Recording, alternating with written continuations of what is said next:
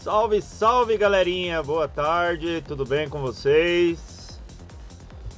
Espero que vocês estejam me escutando 100% aí. Já estamos aqui a bordo com o nosso convidado. Primeiro de tudo, eu queria agradecer mais uma vez a presença de todo mundo aí. Tá sendo bem, bem, bem, bem legal fazer esse programa aqui para vocês.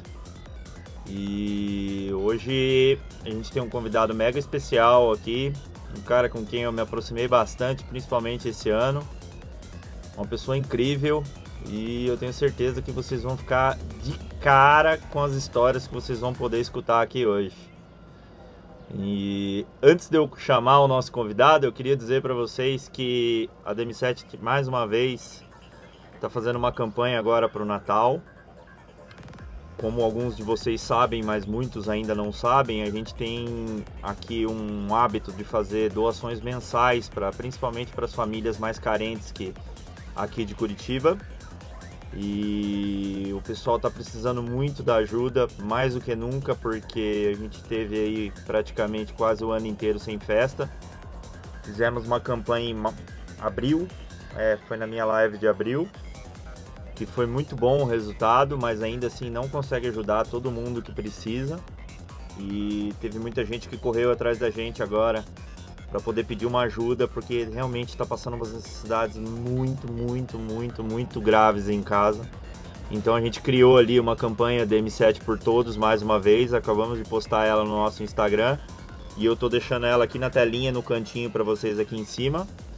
É, qualquer doação que vocês fizerem ali pra gente, tem quiser, quem quiser olhar ali, só escanear o QR Code mas quem fizer a doação aí pra gente vai estar tá participando do sorteio de um kit gigantesco aqui de produtos nossos e um ano de progressivo. Então, desde já eu queria agradecer todo mundo que puder fazer a sua contribuição, um pouquinho que seja ali, somado é muito pra gente. Maravilha? Então, eu vou estar tá aqui, vou estar tá liberando o nosso convidado aqui para dar oi para vocês. Meu amigo Lucas, boa tarde. Estamos ao vivo. Boa tarde, Marco. Boa tarde a todo mundo que está nos assistindo. É, queria agradecer primeiro o convite mais uma vez, né, por participar desse programa que acompanhei todas as edições até agora e é, escolhi as histórias a dedo aí para a gente conversar para dar um pouco de risada também. Com certeza, nós vamos dar um pouco de risada. Na verdade, hoje em dia, quando a gente faz o programa aqui, a gente dá risada da tragédia dos outros. Né? Mas é, é, literalmente isso. É. Mas é bom também, faz parte total, total, total, total, total do nosso programa. É justamente para trazer essas curiosidades para a galera aí. Então vamos lá. Galera, tá escutando bem aqui a mensagem? Todo mundo? Áudio, microfone, dê um ok aí. Quem quiser ir comentando aqui, falando qualquer coisa aqui nos comentários aqui, as perguntas pertinentes que eu ver que não estão aqui na nossa pauta ou que não vão ser abordadas, eu pergunto aqui ao vivo para o nosso garoto. Maravilha? Então, vamos lá. Queria começar aqui. Galdério, Lucas, Gaúcho dos Pampas. Ó o mate lá, ó, ó o mate. É, vamos lá, meu amigo. Você nasceu aí no Rio Grande do Sul. Conta um pouquinho para nós como é que foi a sua infância, onde você nasceu, onde você mora, pra galera que não sabe. Cara, eu nasci numa cidade chamada Santana do Livramento, que faz fronteira com Rivera. Na verdade, fronteiras basicamente são a mesma cidade, né? Uma do lado da outra, assim. Só precisa atravessar a rua, tu já tá no Uruguai. É basicamente isso. Não tem, tipo, nenhuma ponte, nenhum rio. É pois é, cara, eu devia ter puxado aquela foto que você mandou para mim esses tempos atrás. Galera, é um negócio muito louco. Sabe essas ruas que você tem duas mãos, que tem um canteiro no meio? É, tipo... De um lado é Brasil, do outro lado é Uruguai. Lá é onde ele mora, pertinho, ali do lado. Na verdade, tem um amigo meu que a casa dele tá no, a sala tá no Uruguai e o quarto dele tá no Brasil, porque ele mora bem na frente de um marco, assim, da divisão. Nossa! E, e aí eu cresci aqui, né? E Aí, atualmente eu moro aqui de novo, morei em Porto Alegre um tempo, que a gente vai conversar um pouco sobre. Foi uma experiência meio louca também, assim. E, e agora eu tenho estúdio aqui, voltei para cá em 2000 e, metade de 2014. E minha infância foi basicamente aqui onde eu moro, né? Tô nessa casa também desde que nasci. Esse, na verdade, esse estúdio aqui, antes era o quarto da, da minha irmã, que tá agora me assistindo, ela deve estar tá olhando com a cara meio indignada, porque eu tô no quarto que era dela, agora montei o estúdio.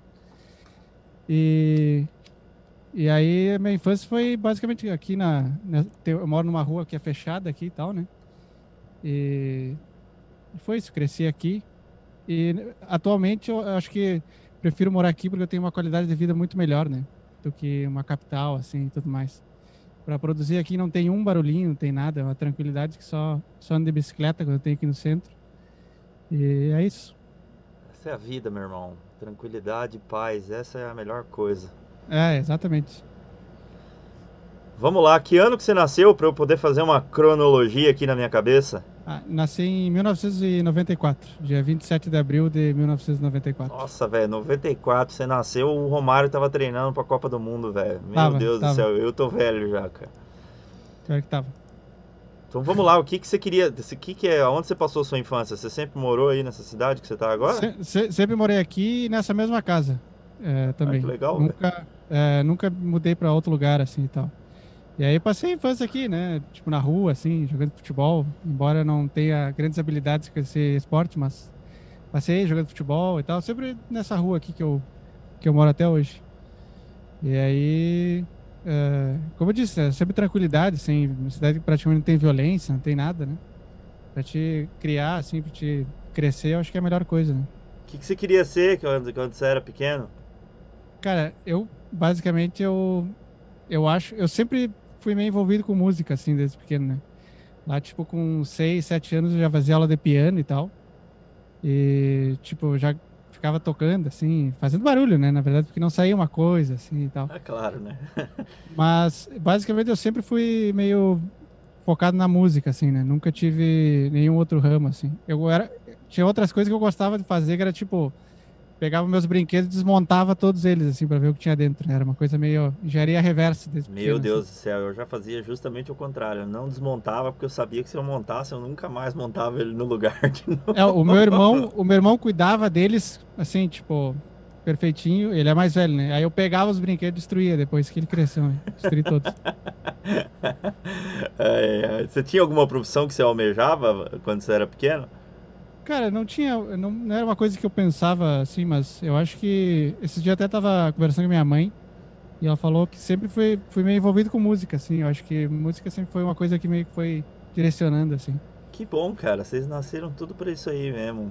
Que bom, que coisa boa isso, velho. Quando foi que você. Você nasceu em 94, você lembra mais ou menos o ano que você começou a se encaminhar ou quando você descobriu a música eletrônica? Cara, foi uh, lá por 2007, 2006, se não me engano. Entre esses dois, entre esses dois anos, assim. 2007, ali, essa, essa época. Não sei se tu lembra de um CD que o Dinox and Beckers lançaram chamado Left Behind. Ah, esse daí é o clássico, meu amigo. 2006 eles lançaram é, esse álbum. Eu lembro que o meu irmão mais velho chegou e me mostrou esse CD, assim. Aquilo foi meio impactante, assim, a hora que eu ouvi aquelas músicas ali. Porque até então o que eu conheci da música eletrônica era aqueles dance, aquelas coisas assim, né? E aí quando tu escuta aquela coisa já muito elaborada, assim, né? Tipo uma textura mais obscura. Porra, assim. Mas em 2006 você tinha 12 anos. É, por aí, por aí.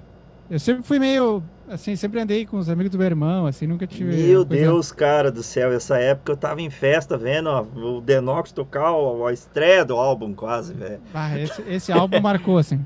Esse, Esse álbum é sensacional, meu Deus, eu furei o CD, literalmente, como a galera fala, de tanto ouvir ele. É, esse eu acho que eu ouvia todos os dias o álbum, assim, uma coisa é, no loop, assim, sabe? Todas aquelas músicas, eles são era, é muito pra frente aquelas músicas, né, daquela época. Que massa, meu, que bom saber. Esse, esse é. álbum realmente ele fez a diferença para muita gente, mas você, pô, você era novo, né, cara? É, foi tudo culpa do meu irmão, assim. Ele chegou um dia de fora e falou: Ah, escuta essa música aí, tu que não sei o quê. Quantos anos seu irmão eu... tinha, mais ou menos? Meu irmão é 5 mais, cinco anos mais velho 17, que eu. 17, tinha 17 é, para 18. É, tava começando em rave, assim, sabe? Aquela coisa descobrindo, assim. Ah, ele que te arrebentou, então. Puta Sim, merda, velho. Foi ele, foi ele. É. que legal. e na época, beleza, você tinha 12 anos, vamos dizer, você tava na onda de Denox e Beckers, nessa época tinha muita coisa grande no Tecno ainda.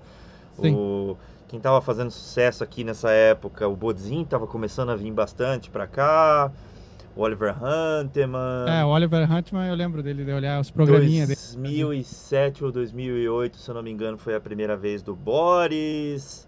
Aí teve. Tinha o Lutzer Kint, como é que é? Lutzen Kirchen, que vinha bastante pra cá, o Giacomoto. Uhum. Beleza, você começou nessa onda. E quando foi que o Psytrance veio pra você? Aí, assim, uh, tá, daí também, de novo, meu irmão começou a ir nas festas e tal, né? E aí ele me falava, ah, porque não sei o quê, porque a festa é assim, assim, assado, e ficava fazendo uma propaganda. Só que na época eu tinha uns 14, né, por aí, e ele dizia, já perto de 2008, assim. E ele dizia, tá, não, mas é legal, mas tu não vai ir, entendeu? Tipo, tu não pode ir. Só que ele ficava dizendo assim, ah, é legal. E eu falava, não, me leve e tal, né? Enchendo o saco, assim, irmão mais novo. E aí ele dizia, não, não vou te levar, não sei o que e tal. Aí até que no final de 2000 e... Eu acho que foi 2008 já aí. No final de 2008, é, a gente tem, nessa cidade aqui que eu moro, em Livramento, tem um lago e tal, né? Que se chama uhum. Lago Batuva e tal. E aí tinha um bar que os nossos amigos encontraram e fizeram a primeira festa de música eletrônica Psytrance aqui. Uhum. E aí a gente fez na beira desse bar, assim, sabe? Na beira do lago, assim. E aí tá, né? Aí eu, nessa eu vou ir agora. Agora não tem choro, né? Você tinha quanto aí? Uns 14, 15? É, devia ter uns 14 para 15, assim, alguma coisa uhum. assim. Aí eu fui e vi a primeira vez, é, tipo, CDJs, assim, todas essas coisas, assim, sabe? Os caras tudo tocando. Só que a maioria não sabia tocar, e todo mundo botava um set mixado e ficava rolando ali, sabe? Só que eu achava que os caras estavam tocando. E Aí nessa, nessa época eu conheci, tipo, tinha um amigo nosso que tocava e tal, que tocou a primeira vez Ace Ventura, por exemplo, assim. E ele fala, ah, porque o Ace Ventura, Ace Ventura, aquele álbum de remixes dele, sabe? É o Rebirth Remixes, Rebirth acho remixes. que é. Isso era 2008, 2009, mais ou menos. É. Aí eu daí eu conheci basicamente o que era Psytrance, assim, né? Aquela coisa é, esse Ventura e tal. E já tava rolando também aqueles On Test Morse, sabe, na Zeno, assim. Lembro. Os primeiros lançamentos, assim, e tal.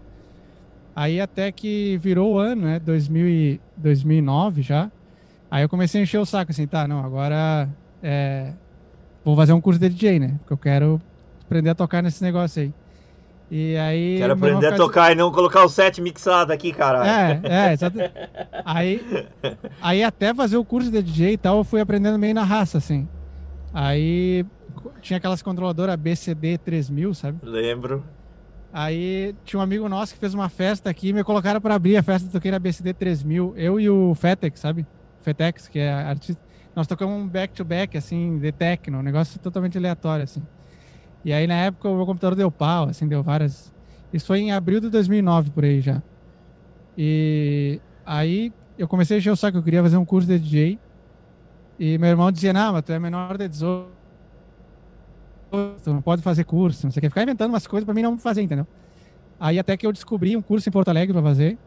Pesquisei e tal, fiz. Aí, fui fazer, né?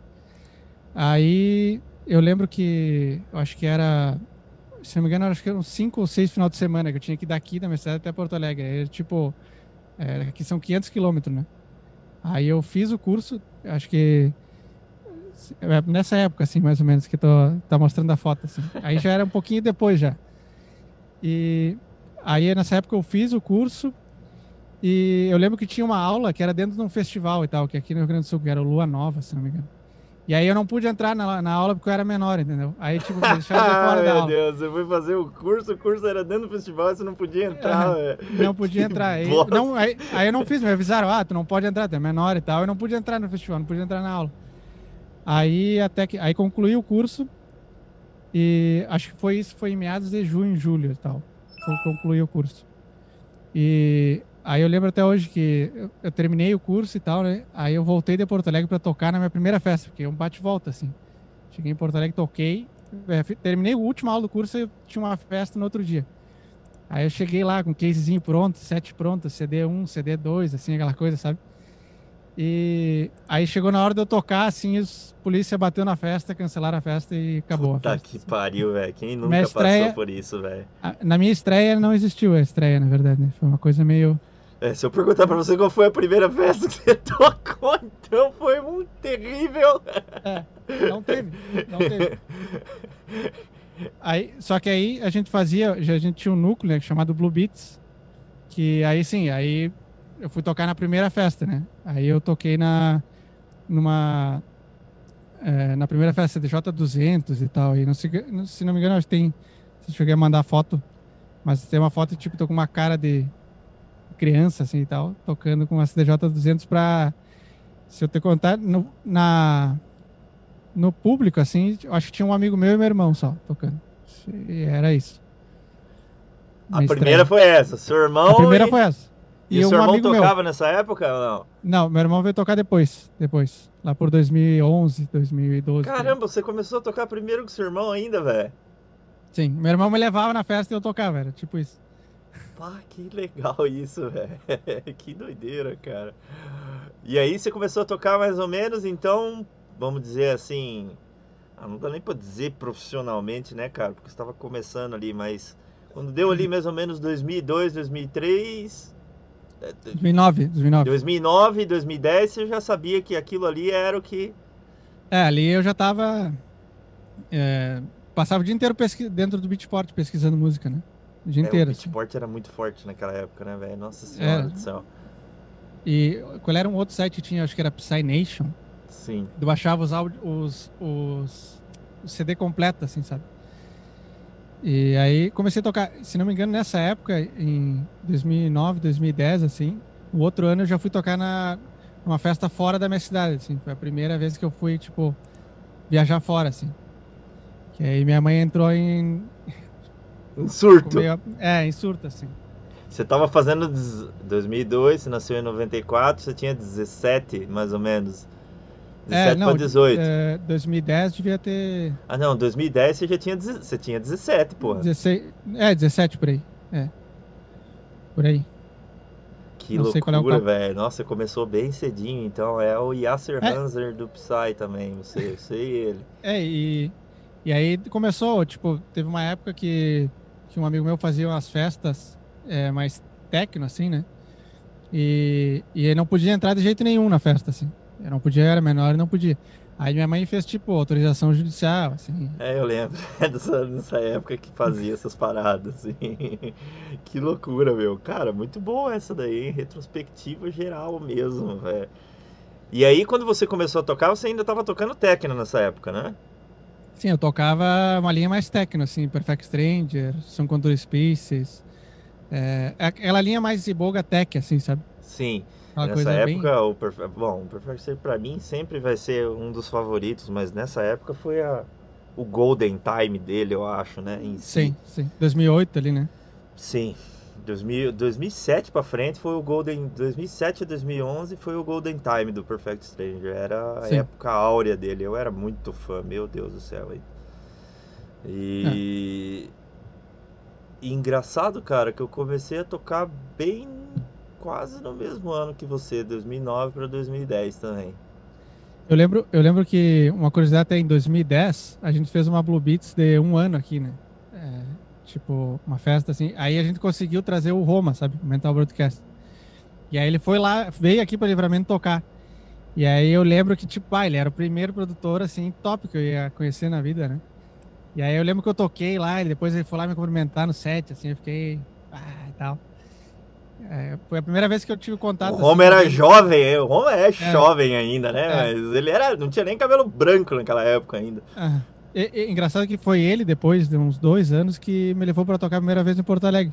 Nerd Day, que massa, que massa. E aí, quando você começou a tocar nessa época, o que você começou a fazer? Não dá nem para dizer uma transição, né? Você começou no técnico e tudo mais, e aí você começou a ir pro Psytrance, digamos uhum. assim, né? É... Quando que entrou a Zenon nessa, nessa história toda? Cara, a Zenon... É, tá, já tinha aquela coisa do Test Morse, o Tetramet, que tocava... Tinha um amigo meu da época que tocava só essa linha, assim. Daqui da, da minha cidade também. E... Só que aí, quando, tipo, eu conheci mesmo o som da Zenon, eu falei, pai, isso aqui é alto nível mesmo. Foi também quando meu irmão chegou de Porto Alegre e tal. Era um, um, final de ano, assim. Ele falou: Ah, escuta o álbum desse cara aqui. Aí era o Self Similar do Spira Life, sabe? Uhum. Aí eu tava, tipo, querendo aprender produção, aí eu falei, ah, isso aqui. Isso aqui é difícil de fazer. Isso aqui não é bem assim, tipo, ah, só chegar e tocar. Não, não é, não. Isso aqui é difícil. aquele álbum, aquele álbum, eu, eu fiquei de cara, assim, a primeira vez que eu vi. Era muito, muito avançado, assim. E que ano era isso? Era 2011 já. 2011. Daí eu tive, é, Aham. 2011 que eu tive o primeiro contato, assim, com a produção, vamos dizer. Janeiro de 2011, com um casal de amigo meu que, que me levaram, assim, eu era mais, era mais novo, eles eram um pouco mais velhos que eu. Aí eles, ah, é, é, a gente fez um curso da IMEC aqui, a gente pode te mostrar o que, que é o básico do Ableton, sabe? E aí eu passei uma, duas semanas na casa deles, me mostraram o que, era o Ableton, assim. E essa, aí comecei, né? Que massa. E aí, quando você começou, você já começou já pensando na, na- em som tipo Xenon já. É, na verdade foi meio que caminhando para um tipo Xenon, assim. Porque eu fiquei pegando muita influência, né? Tipo, esse, esse álbum do Self Similar foi. é, abriu a cabeça, assim, né? Porque era uma coisa totalmente fora de padrão, assim. Que legal, o cara. Perfect Stranger também era uma influência, e depois tinha as influências dos outros caras e tal. E isso era 2012, mais ou menos. 2012, 2013, É, certo? 2011, aí 2012 eu já tá, aí 2012 foi a primeira vez que eu tipo tinha um computadorzinho melhor, assim, aí comprei uns monitor de áudio e tal. É, a gente tem ficava- aqui um vídeo, galera. Vou até colocar pra vocês verem aqui, ó. 2012, você tocando no Origens. É DJ. isso aí. Não tinha nem nome ainda, ó. DJ Lucas Bonato.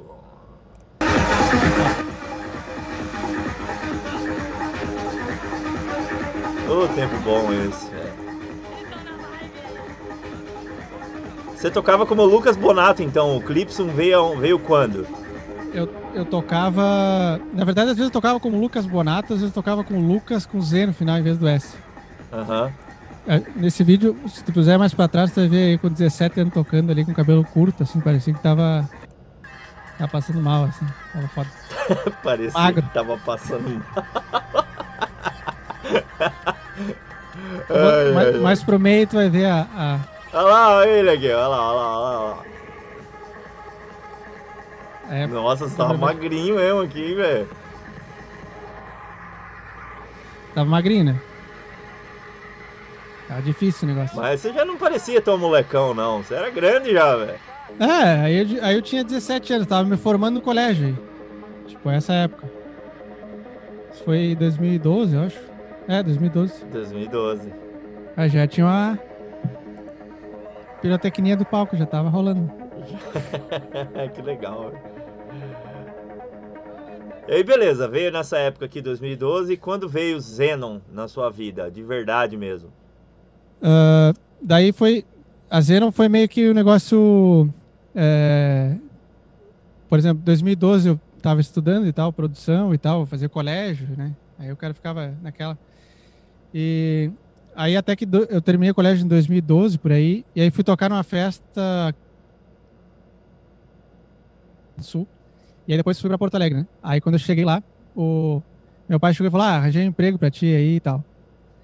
E o meu negócio era ficar produzindo em casa, né? Mas aí, tá, ele arranjou.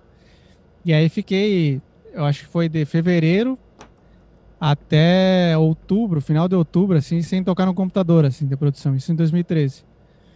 Só que aí eu comecei, tipo, tava trabalhando e comecei a juntar uma grana, assim, né? E aí meu irmão também tava, morava com meu irmão na época em Porto Alegre. E aí um outro amigo nosso, um DJ, o, o Pierre, não sei se tu conhece, que é DJ de Progressivo? Conheço. Manda bem pra cacete ainda.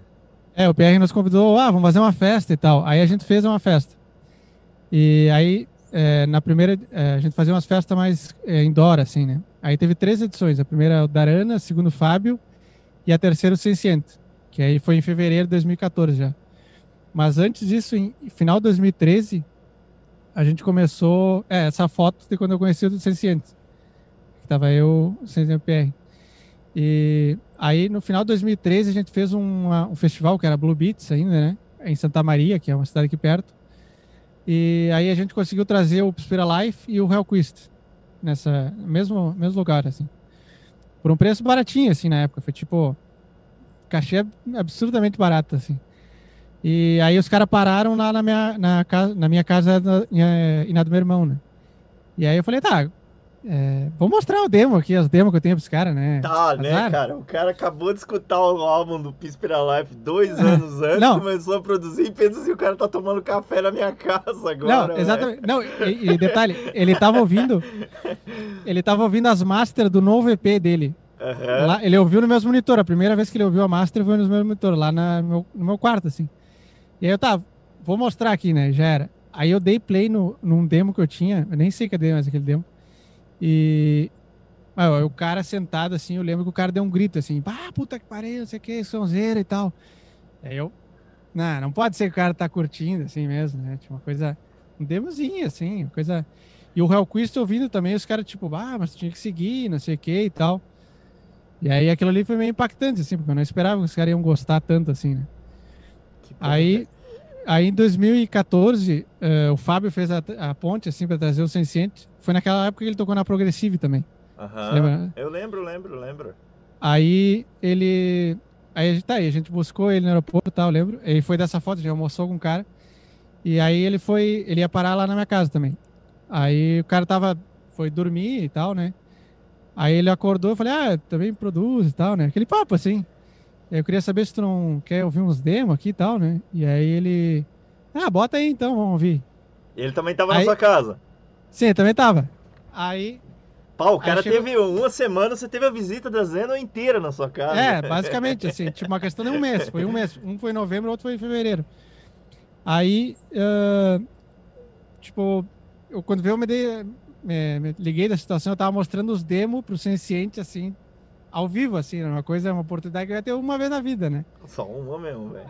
Aí, ele ouviu, eu te juro, o cara ouviu, não falou nada, assim. Falou, ah, isso aí.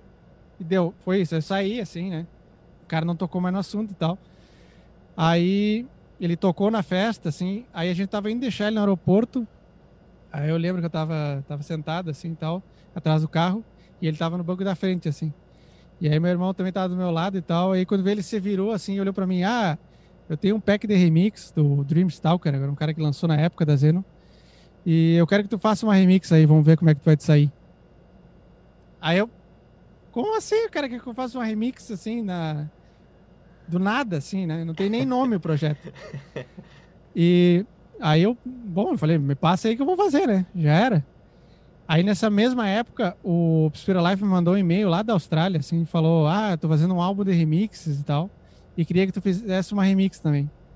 Aí eu não tava acreditando que tava rolando aquilo, né? Tipo, nunca tinha terminado uma música, nunca terminei uma música até então aí. Aí Aí tá, aí passou, tipo, uns dois meses, assim, uns, por aí, uns dois, três meses, aí eu mandei e-mail pro Spiro Live, ah, e a remix e tal, tô pronto pra começar a fazer. E aí ele, ah, mas antes eu queria ouvir tuas músicas de novo pra certificar e tal. Eu falei, bah, o cara vai dar pra trás, né?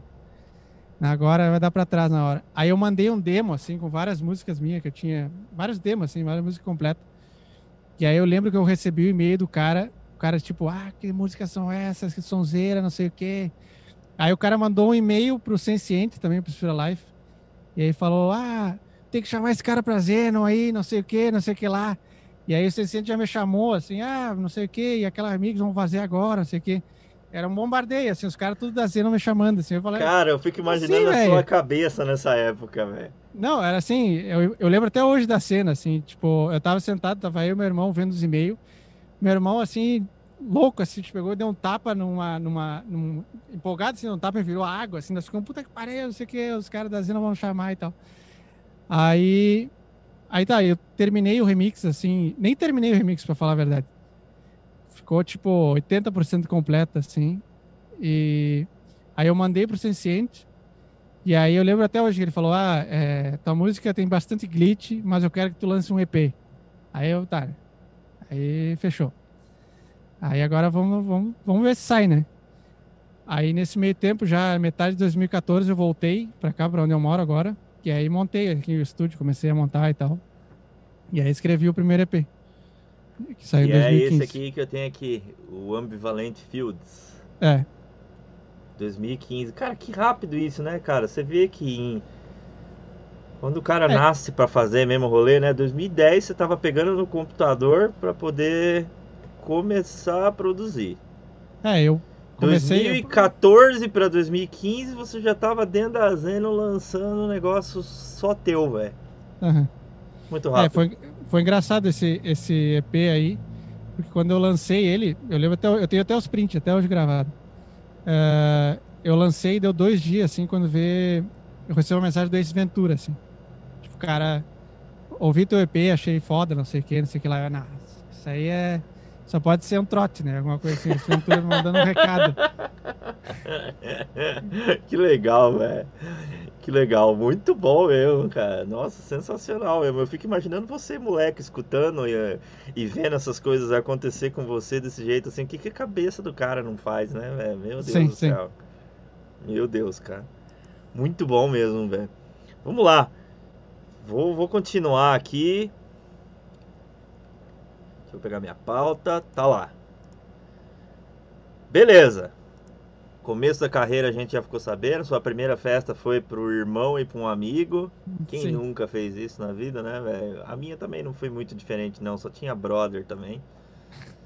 E, mas é assim que é assim que começa, não tem é jeito. É assim mesmo. É desse é. jeito e é coisas são, essas coisas são importantes para fazer para moldar a gente, digamos assim. E aí, beleza. Logo depois aí de 2014, 2015, você começou a seguir o é. ritmo mesmo, né?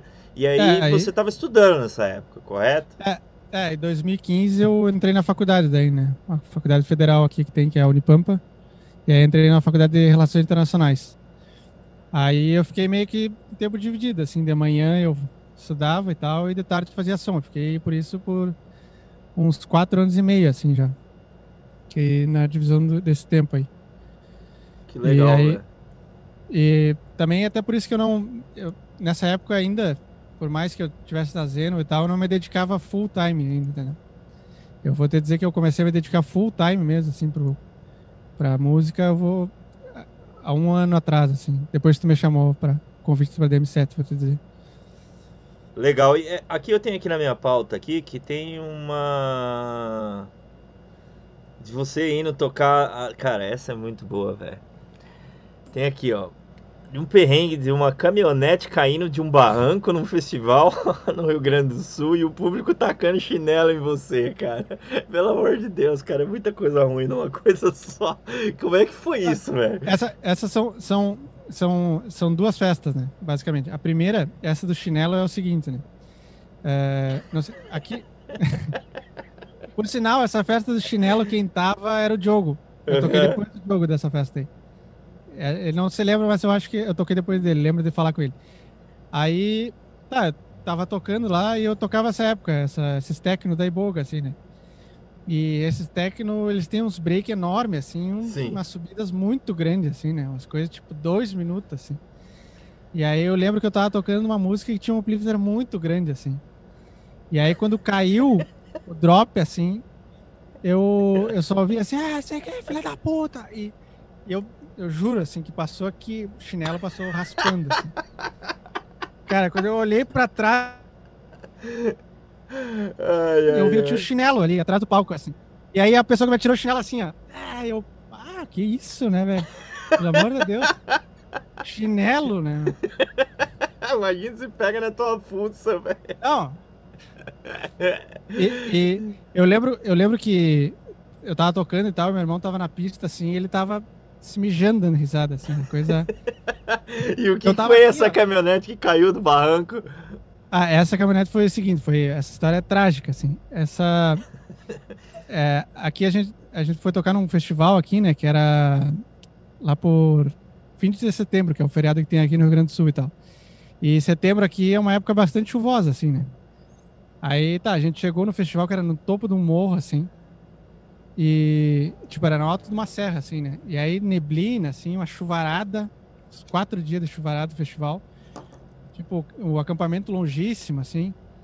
E aí a gente chegou e já atolou a caminhonete. Primeiro dia já.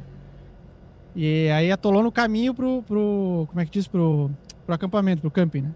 Aí atolou e tal. Ah, deixa atolada aí, já era. Aí no último dia, a caminhonete era do Fetex também, desse designer. Eu fui com ele no festival e tal. Aí no último dia ele, tá, vou desatolar a caminhonete aqui. Aí chamou um trator lá e tal, a gente desatolou a caminhonete. E aí ele, eu lembro dele me falar assim, ah, eu só vou ajudar eles ali com umas lenhas e tal, para carregar aqui, o cara do pico ali e tal. E aí ele tá descarregando as lenhas assim, e quando vê, quando ele tira a última assim, só dá para ver a caminhonete indo barranco abaixo assim. A caminhonete fechou numa árvore. velho? Foi, foi embora com barro. Ele deslizou no barro e foi. Meu aí Deus, deu de frente cara. numa árvore assim e tal. Isso era domingo, tardinha. E eu, na época, eu morava em Porto Alegre ainda, eu tinha que trabalhar segunda de manhã. Aí tá, aí puxa a caminhonete de volta do barranco e tal, a gente puxou. Aí tá, agora vambora, né? Finalmente, assim, depois de duas horas, vambora. Aí não é que liga a caminhonete e a caminhonete não liga, né? É óbvio que a caminhonete não ia ligar, né? Não tinha, não tinha dúvida. E um lama, assim, uma lama assim, não faz ideia. E eu lembro até hoje que eu tinha guardado uma meia uma meia limpa, assim, só para ir embora. Né? Fica todo sujo de lama. Ah, daí já tava, quer saber, azar a meia, assim. Descemos no barro, tudo de pé descalço, empurrar a caminhonete para lá, para cá. E a caminhonete não ligou, assim. A gente ficou, dormiu uma tarde, uma noite inteira, tipo, num banco de trás. Eu dormi no banco de trás, assim, como eu tô agora. Assim. Dormi uma noite inteira, assim, foi. Aí chegou no outro dia, o mecânico chegou lá, tipo, o cara viu que tinha uma chave de segurança, tava, tava travada e e só fez assim e a caminhonete ligou. A gente passou. É. Nessa época você trabalhava com seu pai, é essa a cronologia aqui? É, nessa época é o trabalho que eu tinha conseguido no escritório de advocacia, que eu ficava o dia inteiro digitalizando o processo, assim, das nove da manhã às seis da tarde. Assim. Ai, que delícia. É, de frente a uma parede branca. Usando o Internet Explorer, assim, sabe? Aqueles computadores rapidão, assim. e daí você ficou sem produzir nessa época, como é que foi? Fiquei um ano sem produzir, basicamente, quase um ano. Foi de janeiro, fevereiro de 2013 até novembro, assim, final de novembro. Depois eu tinha pouco tempo para produzir, né? Tipo, tinha duas, três horas por dia só. E como é que foi pros seus pais aí nessa época encarar isso? Porque você tava com o pé até a lama, literalmente, atolado na música. E o seu pai, o seu pai é advogado? Não, não, não. Meu pai era amigo do dono do escritório, ah, por isso que ele conseguiu. E aí o seu pai queria, claro, né, velho? O meu também teve é, medo na, na, época, queria que você arrumasse um trabalho convencional, digamos assim. Sim, sim. É, ele queria. É porque tem. Quem mora no interior, assim, aqui no Rio Grande do Sul tem aquela Normal. mentalidade de tem que ir pra capital. Né? tem que ir pra é, capital. E aí ele queria, porque queria que eu fosse pra capital, assim, só que. Né, não fui. É, fui lá só para trabalhar no trabalho mecânico, assim, não era o que eu queria fazer, né?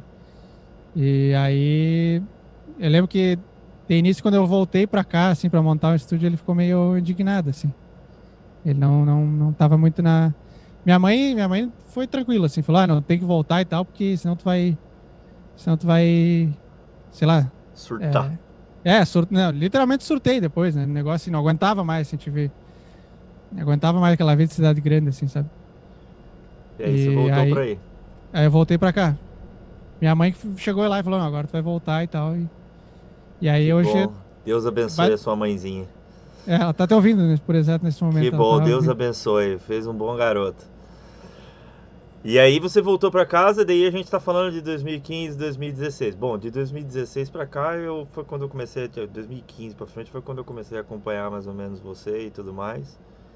E a gente viu uma evolução notória aí. E para quem não sabe, se vocês, muitos aqui não sabem, o Lucas tem bastante influência, digamos assim, do cinema, pelo que eu percebo. E tem muito trabalho que foi feito aqui, que ele fez aqui com relação a trilhas sonoras, de documentários e tudo mais. Que é um mercado, para que muitos de vocês também não saibam, é um mercado que tem muitos dos artistas da nossa cena que participam. Sim. Inclusive o GMS, não sei se eu vou falar merda aqui, mas acho que no site do GMS tem os filmes da onde eles participaram e tudo mais, da onde eles têm trilhas sonoras dentro de filme. Tem muito artista que faz isso. E eu sinto que tem uma influência grande no seu Sim. trabalho e com coisas desse tipo. Conta um pouco pra gente desses documentários que você fez aí. É, esses documentários foram. Agora tá sendo o quarto, né? Eu tenho um amigo meu que é o Rodrigo, que ele tá Acho que ele está nos assistindo também, que eu mandei agora o link para ele. E, e aí ele, ele me convidou para fazer. Eu não conhecia ele no início, né? Aí por indicação de um amigo, é, ele me convidou para fazer a primeira trilha de um documentário chamado Fio de Esperança. E E daí, primeira vez que eu trabalhei com audiovisual, assim, foi. Confesso que foi uma experiência bem legal e foi, foi até mais fácil do que produzir música, assim. Porque tu observar, né, a cena e tal, tu dá muito ideia, assim, né? Na hora tu vai criando as ideias e tal. Esse foi o, o Nomos aqui que você fez? É, foi o documentário Fio de Esperança, se chama. Que é da Nomos, que era a produtora, né? de Esperança, tá aqui, eu vou até colocar pra galera ver aqui um pedacinho aqui, eu também não tinha visto ainda.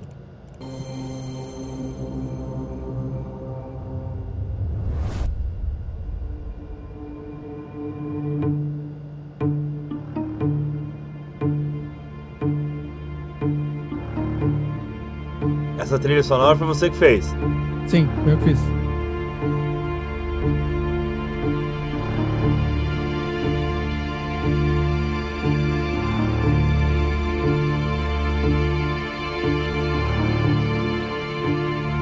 Quanto tempo você leva pra fazer uma trilha dessa? Cara, essas aí eu levava um dia, assim.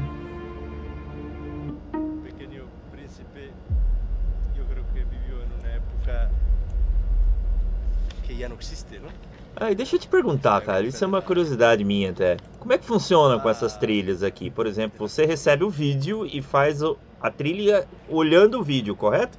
Sim, sim. É, eu tenho mais ou menos uma dinâmica já com, com o Rodrigo, que é o que trabalha comigo, que é o diretor do, do documentário, que ele me manda, pode ser até em baixa qualidade o vídeo, assim.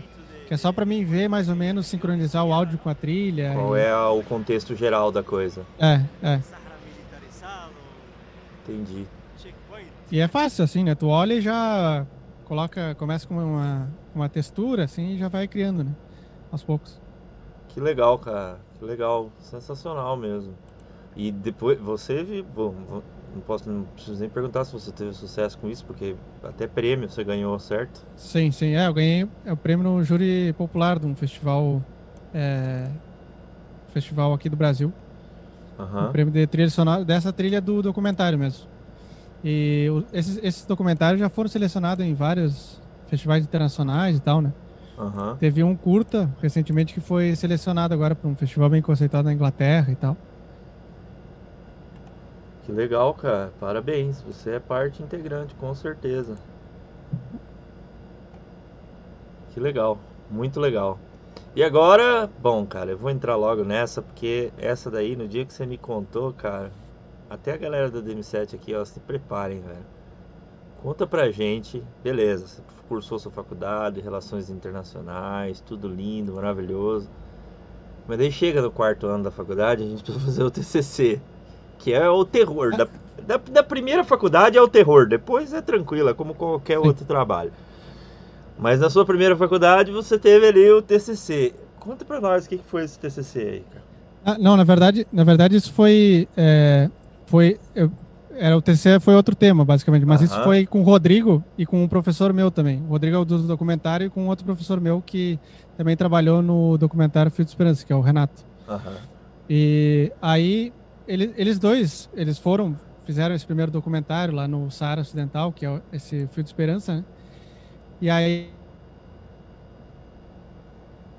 agora a gente quer vai tentar fazer um documentário em Gaza, né? Que é na faixa de Gaza. E aí eles estavam tentando conseguir, na época que estavam tentando conseguir o financiamento e tal. E aí um instituto de pesquisa conseguiu pagar para a gente para eles fazerem documentário lá. E aí eu lembro que o Rodrigo falou: "Ah, tem vaga para mais um. Se tu, se tu quiser ir e tal". Aí é, ele me ligou, eu lembro que ele me ligou e falou: "Tem vaga para mais um". Aí sabe quando o cara recebe, vê assim, ah, é uma oportunidade massa e tal, mas é na faixa de Gaza, né? Galera, Aí- não sei, vocês são. Bom, galera que é um pouco mais nova talvez não saiba disso, mas na faixa de Gaza é onde rola aqueles conflitos que muito antigamente a gente via no jornal, jornalista forrado Sim. de militar e tiro pra lá e pra cá, o Tino Marcos correndo bem louco pra O baixo pra cima, o, o Marcos Uchoa correndo bem louco É que- pra baixo pra cima. É que, pra quem não conhece, a faixa de Gaza é tipo é um território, né? Que ele basicamente é um território da Palestina, que ele é basicamente cercado pelo Egito e por Israel, né? E pelo Mediterrâneo. Ou seja, ele é só uma faixa, assim, de uns 40 quilômetros, assim. Que é um, basicamente uma cidade. E lá tem uma quantidade enorme de refugiados, assim, né? Tipo, 5 mil habitantes por quilômetro quadrado, basicamente. E... Só que daí, tá, aí a gente começou os preparativos da viagem e tal. E, e aí também foi um outro professor da UFPEL, lá da Universidade Federal de Pelotas, que também quis ir junto com nós na viagem. Aí tinha dois caminhos para chegar em Gaza. Né? Tinha o caminho por Israel e tinha o caminho pelo Egito. Só que Israel nos barrou porque a gente não tinha credencial, bababá, de, de jornalista. E aí todo mundo falou, só não vão pelo Egito, porque o Egito é perigoso, né? E porque o Egito agora tem uma ditadura lá, teve um golpe de estado. E aí a gente falou, a gente tá com a grana da passagem, vamos ir pelo Egito, né? Não tem o que fazer, vamos ir, né? Aí a gente conseguiu, fez todos os trâmites, conseguiu um protocolo de segurança e tal. E aí, em maio do ano passado, a gente embarcou pro Egito, daí, em rumo à faixa de Gaza, né? Com tudo pronto, assim. Aí, nosso, basicamente, rapidamente assim, né? Nosso plano era ficar, tipo, um dia no Egito, conhecer o Cairo ali e tal, e depois ir para faixa de Gaza já para gravar o documentário, porque a gente ia relatar basicamente a vida em Gaza, os problemas humanitários que tem lá, né? Porque lá é uma cidade que está basicamente em ruínas, né? Aí todo mundo só vive de ajuda da ONU lá e tudo mais. Aí a gente ia relatar esse problema dos refugiados. E, só que aí a gente chegou no Cairo e em vez de ficar um dia, a gente ficou 20 no Cairo, porque a gente tentou a gente tentou é, duas, a gente tentou três vezes pra, pra, porque existe algumas idas para a faixa de Gaza que tem que atravessar o canal do Suez e o canal do Suez depois que tu atravessa tu entra na área que é do Sinai assim que é uma área que tem uma guerra lá né? uma guerra entre umas insurgências que tem lá e tal contra o exército de, de, do Egito né e até o Estado Islâmico atuou lá e tal e aí na a gente tentou duas vezes e não conseguimos passar, assim, porque, tipo, os caras olhavam e falaram, não, vocês não vão passar e já era. E a gente com todos os documentos, assim. E os caras, tipo, do exército estavam dizendo pra nós, não era cara, tipo, ah, uns carinhas, sabe? Aí, nesse meio tempo, pra história ficar mais dramática, é, o quarto integrante, o professor da UFPEL, que foi com nós, ele teve um AVC no meio da viagem. Puta que pariu, velho. Ele, tipo, ele, ele realmente, ele passou mal, assim, tipo, é, nervoso e tal, com a situação, não sei o que e tal. E aí a gente ficou, tipo, cinco dias no hospital no Cairo, assim, tipo, uma bagunça. É, tipo, umas cenas absurdas, assim, tipo, não queriam internar ele se ele não pagasse o cara tendo um AVC, assim. Ele teve que sair trocar dólar tendo um AVC no meio do Cairo, assim. É umas loucuras que a gente teve que passar e tal. Aí a gente enviou ele de volta pro Brasil, o cara voltou, e aí a gente conseguiu atravessar o canal do Suez, que é basicamente rumo a Gaza, né? Acho que tem um mapa aí, se tu quiser mostrar pra tem galera que eu mandei. Tem uma fronteira lá que vocês têm que passar? É, aí é, é, basicamente o seguinte, né? A gente, tu sai do Cairo, aí tu atravessa o canal do Suez e aí tu tá na zona do Sinai. E aí, basicamente, teoricamente, essa viagem é de 280 quilômetros por aí. Essa foi a, a, rota que a gente fez. Só que essa viagem durou um dia, né? Em 280 quilômetros. Porque tu vai com um comboio de refugiado palestino e tal. E aí, tipo, basicamente do Suez, que é aquela parte ali do, do rio, até Gaza, que é lá o ponto final, tem mais de 50 checkpoints militares, cara, com bazuca, assim, negócio. A K-47 era chaveiro, é. né? Não, aí que tá. Chegou uma hora que um cara deu um tiro na nossa frente, assim, da AK-47. Assim, é, é, um barulho inexplicável, assim, tu ouviu um tiro da AK-47 é, no meio da noite, assim, no deserto, e tu só vê, tipo, às vezes uns, uns, é, uns morteiros passando, assim, os negócio... É uma zona de guerra, a gente tava numa zona de guerra lá, basicamente. Puta que pariu, velho. E toda vez que a gente parava no checkpoint, revisavam todas as mochilas e... Ah, vocês são jornalista, porque lá... Só para você ter noção, se, se alguém tira foto lá, vai preso. Depois que tu atravessa o Suez, que é aquela região ali, aquele... É, aquela, e Aí toda hora revistavam câmera, porque a gente tava indo fazer um documentário, né? Aí deu dois dias de viagem, basicamente, porque a gente teve que parar numa cidade, uma cidade fantasma, basicamente, né? Com, dormindo ao som de tiro o dia inteiro, assim, tipo, os caras dando tiro pra cima na cidade, assim. Sabe o Counter-Strike? É a cidade do Counter-Strike, assim. Aí uh, a gente dormiu lá um dia na cidade e aí a gente foi rumo a Gaza. Aí sim, a gente chegou, tipo, a, a tipo, 800 metros da faixa de Gaza, né? Que é a capa do livro, que é exatamente essa aí. E aí a gente chegou ali, esperamos um dia na alfândega, né? A gente, aí a gente viu atrocidades, assim, absurdas, assim, com as pessoas, né? Tipo, é, idosos sendo humilhados, assim, a gente viu esse tipo de coisa. E aí chegou lá, na hora da alfândega, o cara chegou e falou: Ah, um general do, do exército egípcio falou que os três brasileiros não entram de jeito nenhum na faixa de Gaza. Aí a gente saiu escoltado por um, por um soldado da, dali da alfândega, que é aquele portão, do portão para lá. A gente saiu escoltado com os caras. E na volta pro Cairo, a gente foi escoltado por cinco blindados, assim, no outro dia.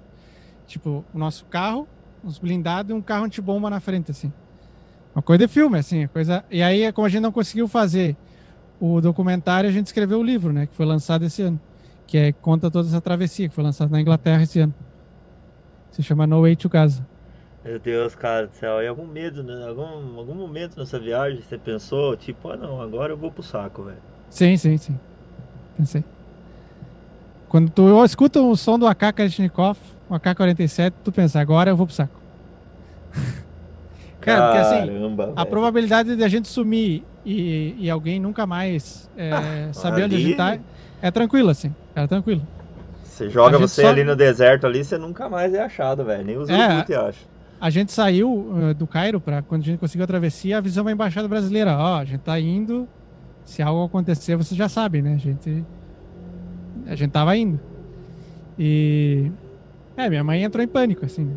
E eu não contei nada disso que aconteceu para ela até voltar pro Cairo e estar em segurança, né? Porque é- é- foi bem perigoso assim.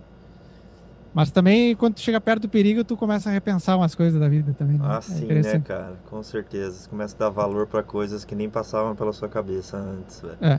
É, eu basicamente depois, é, como eu falei antes, eu, eu quis viver, eu me- é, coloquei os dois pés na música mesmo metade do ano passado, né? Depois dessa viagem, assim, que, que eu vi, não, cara, a vida é muito curta pro cara ficar correspondendo a outras coisas, né? Não E você tava fazer. se formando na faculdade nessa época.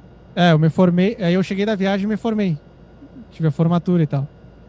E aí, uma semana depois, tu fez o convite pra, pra, pra DM7. Eu nem sabia que você tinha passado por tudo isso, senão eu tinha te chamado pra gente fazer uma entrevista pra você contar essa história inteira aí. É, e eu e, e também eu tava com mestrado tudo meio organizado pra fazer e eu larguei tudo assim, para não, vou fazer música agora, né? Porque a vida é muito curta. Com certeza, meu. Ela é curta É. e muitas vezes ela é, não vou dizer ingrata, mas ela é surpreendente, É, digamos é, assim. eu confesso que no dia que tu me convidou pra DM7 foi meio surpreendente assim, não eu nem nem sonhava assim o negócio Ah, desse, pelo amor de Deus, velho. Você teve a Zena inteira tomando café com você aí na sua, na sua casa aí. Você vai falar que a gente foi surpreendente, pelo amor Não, de Deus. é que, é que tem. É que, é- é que no dia. No dia que tu me chamou, meu monitor de áudio estragou, né? E eu falei, ah, vou desistir dessa jossa aqui, não vou fazer música a nenhum. Toda hora dá, dá problema e tal. O cara fica meio desanimado, né? Aí no dia, de manhã estragou meu monitor, eu fiquei meio desanimadão, assim. E aí no, de tarde tu me fez o convite. Falei, não, vou arrumar esse monitor e vou fazer som agora, né? É, pelo amor de Deus, né, velho? Então tá aqui, ó. Saiu o livro dele. Eu fico imaginando as histórias que tem dentro desse livro aí, cara. Pelo amor de Deus. É, Tem aqui o trailer aqui. Vou até mostrar pra galera aqui, ó. The situation in Egypt will be more difficult now. It will be uh, a risk on you also. Uh, but just to leave Egypt and go back to Brazil.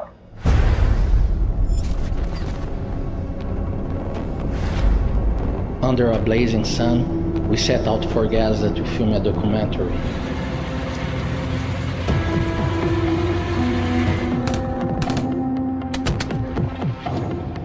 Alarish looks like a ghost town.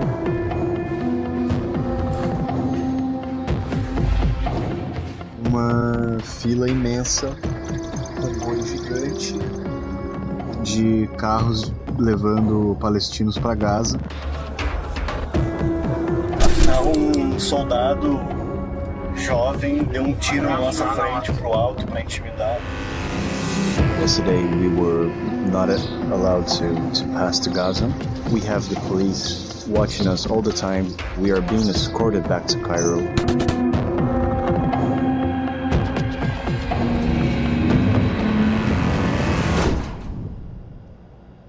Ali sou eu ali, deitado. Ah, deu pra ver. Dois dias sem comer, sem nada e tal.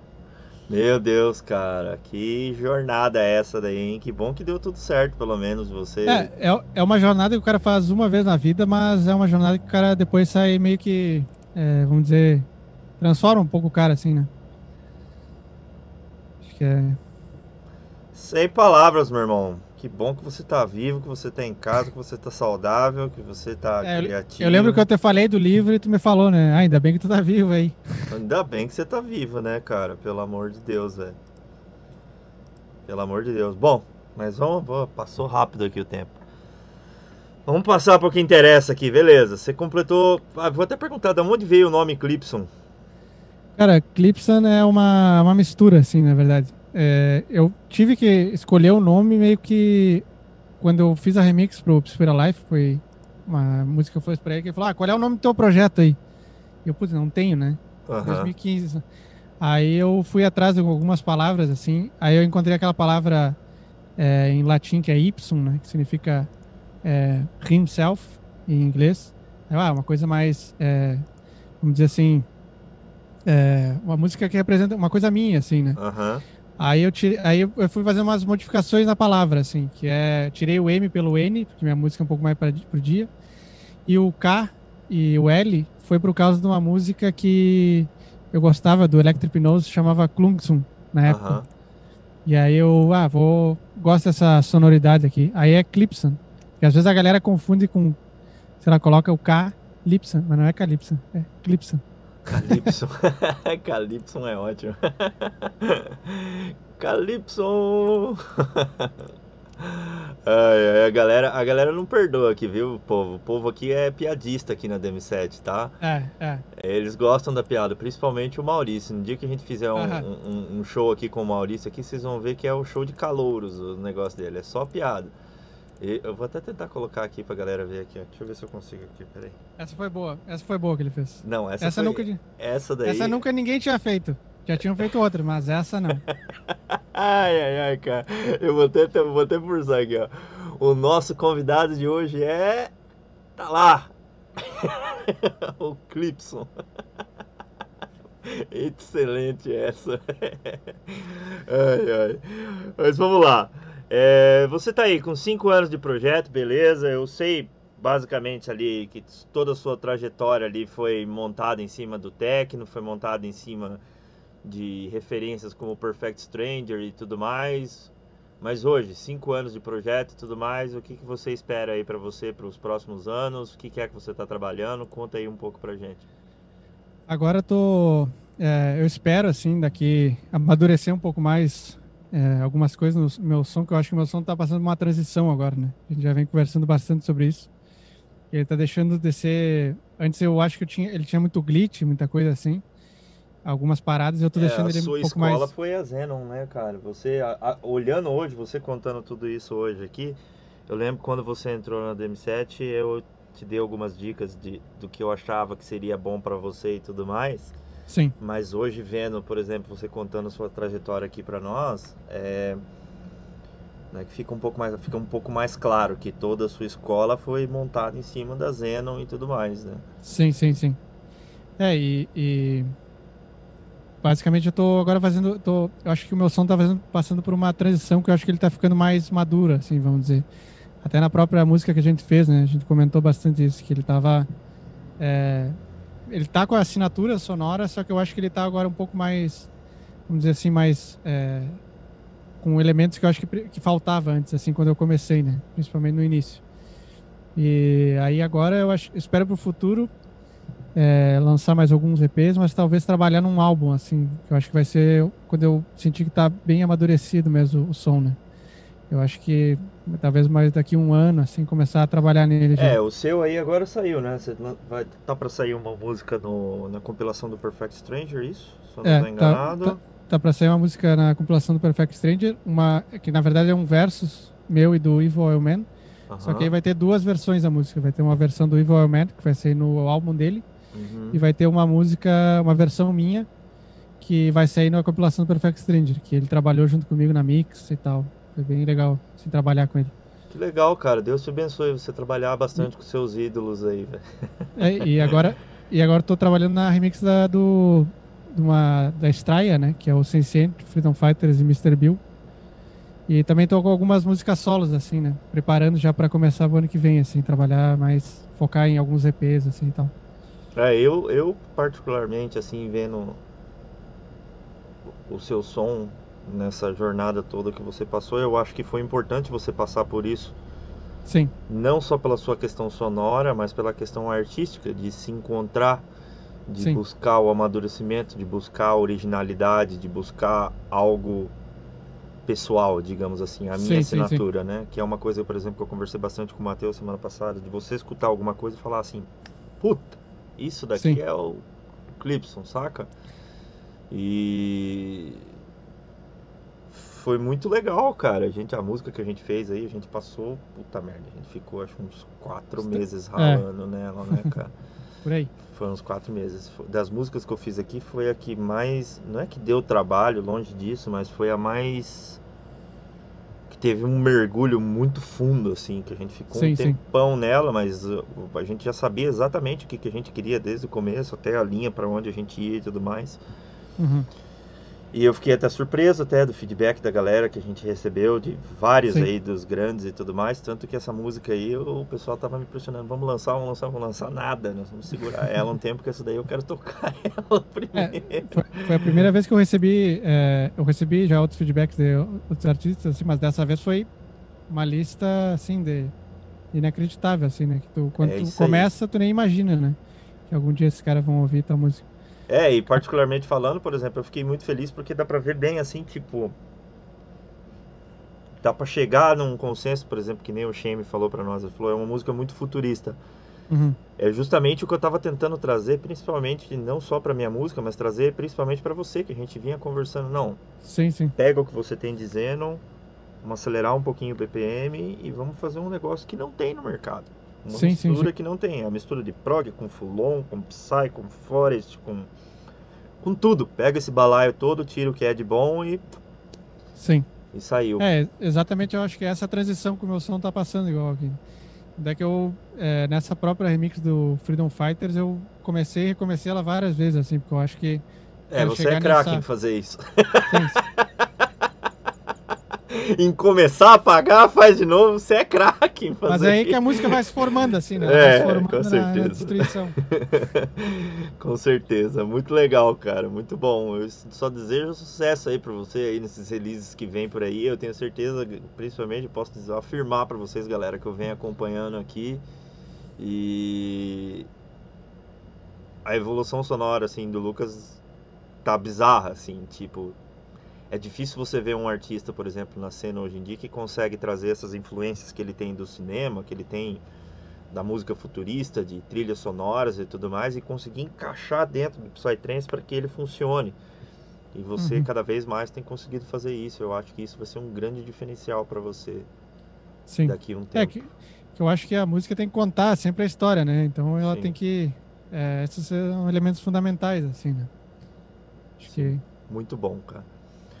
Mas vamos lá. Eu- daqui a pouco eu dou uma palhinha pra galera da nossa aqui. eu queria saber de você aí. Tem algumas perguntas aqui que a galera fez, que a gente sempre anota. Então, galera, vou até dar uma dica pra vocês, tá? Sempre na quinta-feira à noite, a gente faz as enquetes ali no Instagram pra tentar pegar algumas perguntas ali que vocês gostariam para os artistas. Então, sempre que a gente fizer as enquetes aí, quanto mais gente participar, melhor ainda fica o nosso programa. Tem aqui a pergunta do, eu não sei se é OA, porque só tá anotado o perfil aqui, já JN Janeto RJ. Quando que sai o próximo lançamento? Ah, ele tava pra sair agora em, em dezembro.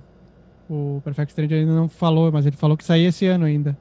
A próxima música. Que é a E depois- compilação, a música com o Evil e o Man. É, isso. Tá excelente essa música, galera. Nossa, muito boa. E, é, e aí, acho que vai ter depois ano que vem a nossa, né? Tem mais outras que estão pra sair também. Cara, tem uma aqui, ó, que é excelente essa, cara. Eu gostaria de fazer essa pergunta pra muita gente que eu conheço. Qual é a dica que você daria pra alguém que tem você como maior referência? É a pergunta do Kila SSH, SHH.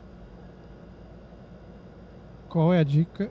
Cara, eu acho Qual que... é a dica que você daria para alguém que tem você como referência? Cara, eu acho que a dica que eu. Acho que eu, pra mim, a coisa que mais me. me- eu acho que eu. Sei lá. É, dizer assim, que eu tenho pra mim, assim, eu acho que é a disciplina, assim, né? Acho que tem que é um trabalho como. Tem que ter muita disciplina, assim, né? E tu vai passar por muitos altos e baixos, assim, fazendo música, né? Porque música é uma coisa. É, vamos dizer. Altos e baixos não só no som, mas mentalmente também. É, mentalmente, principalmente, né? Porque daí isso afeta diretamente no som, né? E eu acho que disciplina, é, sei lá, tu ter autocrítica, assim, não, né? Sempre é, perceber teu som, assim, eu acho que disciplina e, eu ter uma visão no futuro, acho que são as principais dicas que eu daria para alguém que tá, tá começando, assim, né? E persistência, né? Porque música é uma coisa de longo prazo, assim. Quem acha que vai é, ter um resultado daqui um ano, assim, é muito raro, assim, isso acontecer. né? Que legal. Eu também acho que essa daí são as dicas principais. A gente tem falado bastante isso aqui. Quais as principais, é da mesma pessoa, quais as principais influências na vertente que você segue hoje que te inspiram? Quem são as pessoas que te inspiram? Hoje, eu diria que é o Paralife, cara é alto nível, assim, pra mim. Foi um, quando eu fiz a música com ele, foi uma grande, um grande objetivo, assim, né? Ah, tem o Electric Nose também, que é um cara também Toda é fora música que eu escuto-. É, toda música que eu escuto dele é. Que por sinal, né? Não sei se eu devo falar, mas vai rolar um remix dele, já, tá, com- já comecei. Cara, você fala tudo, desembucha tudo aqui, cacete. É, vai começar, vou começar um remix dele muito em breve já, já tô com os arquivos e tudo mais. Conversei Legal. com ele. Recebi, recebi uns feedback dele uma vez, bem legal também. É, Perfect Stranger, né? Óbvio, os grandes, minha influência principal. E também, dentro da música eletrônica, assim, mas que não é Psytrance, eu acho que Mr. Bill também, né? Cara O muito- Mr. Bill é fora da casinha, né, velho? é muito, é- é muito bom, né? É uma coisa, tipo, uma musicalidade, assim, uma coisa complexa, sei lá. Eu pego muita influência da minha textura sonora dessa linha do Glitch, né? Da Enigmatic Records também. Legal. Então vamos lá. Passar aqui pro nosso último bloco aqui, velho. Vou fazer uma série de perguntas pra você que você me responde Tá. bate pronto. Uma track especial pra você. É, Ode ao Sol, Perfect Stranger. Pá, essa daí tá no meu top 3 também, velho. Um artista que você admira muito, você acabou de falar, beleza? É. A sua banda favorita? Cara, banda favorita não tenho, mas eu tenho um artista de violão, assim, música que eu acho que eu admiro ele pelo, por tudo, assim, é o Jorge Drexler. Você gosta de música fora da Você escuta música fora da música eletrônica? Escuto, escuto essa linha, assim, mas é, Jorge Drexler, assim, Vitor Ramil, esses caras. É que o Jorge Drexler foi o primeiro cara aqui da América Latina que ganhou um Oscar, né? Eu acho que isso é um grande feito, assim, pra... Gigante. É, Qual é o seu hobby favorito? Tá lá, na mão dele lá o hobby. tomar mate e ficar lendo. Esses são os dois hobbies favoritos. Go- Gosto de ler também, né, velho? Comida favorita? Ah, é ravioli com molho branco e pomelo uruguaio. Pomelo Uruguai. Galera, se vocês não sabem, é, tem uma bebida que se. É uma espécie de um refrigerante que é feito de uma fruta. Pomelo, acho que é o nome da fruta, suponho eu, né? É, isso. É uma fruta que ela parece uma pera, assim. E é muito famoso na Argentina, no Uruguai, acho que até no Paraguai deve ter bastante esse pomelo. Uhum. É gostoso, cara. É bem É bom, gostoso, né? na verdade. É bom. Se houvesse. o ravioli tem que ser uruguaio. Ah, é? Tem diferença do ravioli e uruguaio? Tem, tem, tem, tem. Não, essa eu não sabia, velho. O ravioli também é, é uma das minhas comidas prediletas também. Qual que é o seu VST ou synth favorito? Ah, eu acho que PST hoje eu fico entre o Wavetable do Ableton e o Omnisphere. Ah, o Omnisphere é. É só porque você gosta do som de cinema, né, velho? Por isso que É. você gosta do homens. é. O Omnisphere eu acho É. que. Você assiste muita televisão? Qual que é a sua série favorita? Cara, eu acho que a série favorita. Eu tô terminando de assistir Mr. Robot agora. Eu acho que é uma das minhas séries favoritas aí. É boa. Pelo que ela engloba, assim e tal. E é, muita, é muito criativa, assim, né? Os takes, assim, essas coisas. Qual que é o seu filme favorito? Cara, o filme favorito, eu acho que eu é, tenho que falar Star Wars, né? Toda a trilogia, acho que. né? Cara, eu vou falar pra você que eu nunca fui muito fã do Star Wars, porque eu acho que eu nunca tinha assistido ele assim, tipo, a cascata inteira do negócio, saca? Mas eu, eu terminei até essa semana o Mandalorian. Eu quero assistir todos os filmes do Star Wars agora, velho. Porque é muito bom o contexto geral. E dá pra ver, pô, É. o cara lá, o George Lucas lá, meu Deus do céu, esse cara é um ET, né, velho? Fazer um negócio desse em 1980 e bolinha, sei lá eu quanto. Ter a mentalidade pra criar um negócio desse tamanho é sensacional. Embora eu né? goste bastante também dos filmes do Christopher Nolan, né? Aquele Assim. Interestelar, essas coisas assim, é foda também. Mas vai virar moda isso aqui. Dos seis programas que a gente tem aqui, todo mundo É, falou do Interstellar, todo tem os, mundo. filmes, o- tem, tem os filmes mais antigos dele, aquele, não sei se você já viu o Memento, Sim. Amnésia. Esse é Sim. foda. Tem toda uma cronologia inversa, assim, isso aí é foda. É, esse cara também é fora da casinha total, né, velho? É. Qual que é a sua cor favorita? Putz, acho que é preto. Não tem muita. Pá, 90% da DM7 aqui é preto, velho. Vocês me matam, É, velho. É difícil falar um DJ que fala ah, Eu vermelho. gosto de preto. Mas na verdade, assim, ó. Pessoalmente falando, eu gosto de preto, não só pela cor, não só por tudo que envolve, mas, cara, você ter roupa preta é uma maravilha, galera. Você coloca tudo junto pra lavar, não precisa escolher muito, chega na pilha, pega a primeira que tá, e é nóis. É, tudo, é por isso que é bom também, né? Mas eu também Sim, eu sim. gosto bastante do preto, velho. E é isso aí, meu irmão. Chegamos aqui ao fim da nossa pauta aqui, velho. Pô, obrigado demais da sua presença aí, obrigado do seu tempo e tudo mais.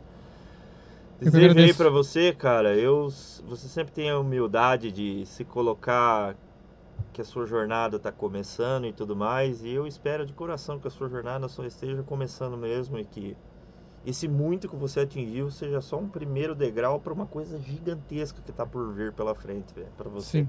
Obrigado. E você é um cara empenhado pra caramba, eu tenho certeza que você vai chegar lá muito rápido, velho.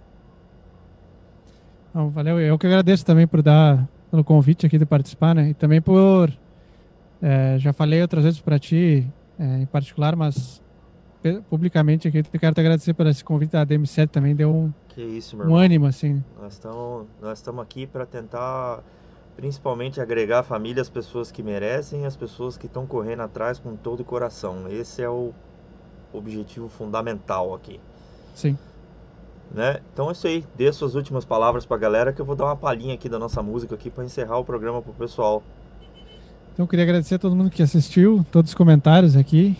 é, e espero que essa, dizer, essa, esse momento chegue ao fim o mais breve possível, né? Pra gente voltar às festas e tal, porque agora gosta de ficar no estúdio, mas sem mostrar pro, pro público, ele nunca tá completo, né? O artista nunca tá completo.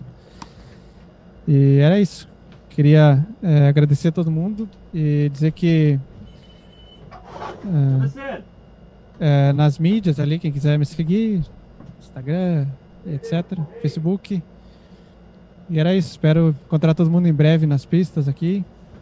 E agradecer o Marco mais uma vez pela, pelo convite. E era isso. Tem. É Obrigado isso aí, galera. Chegando aqui ao final de mais uma. Obrigado pela participação de todos.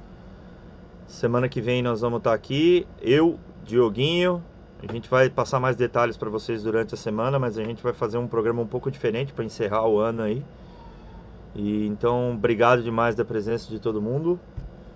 A música tão esperada por vocês aqui, ó, pra... tá chegando aqui mensagem aqui para mim aqui, ó. Vou colocar, vamos ver se eu consigo colocar aqui pra galera. Tem que falar quem, quem falou do feedback, né? Quem é que gostou. Deixa eu ver se eu consigo colocar ela aqui. Vamos lá. Fonte de mídia.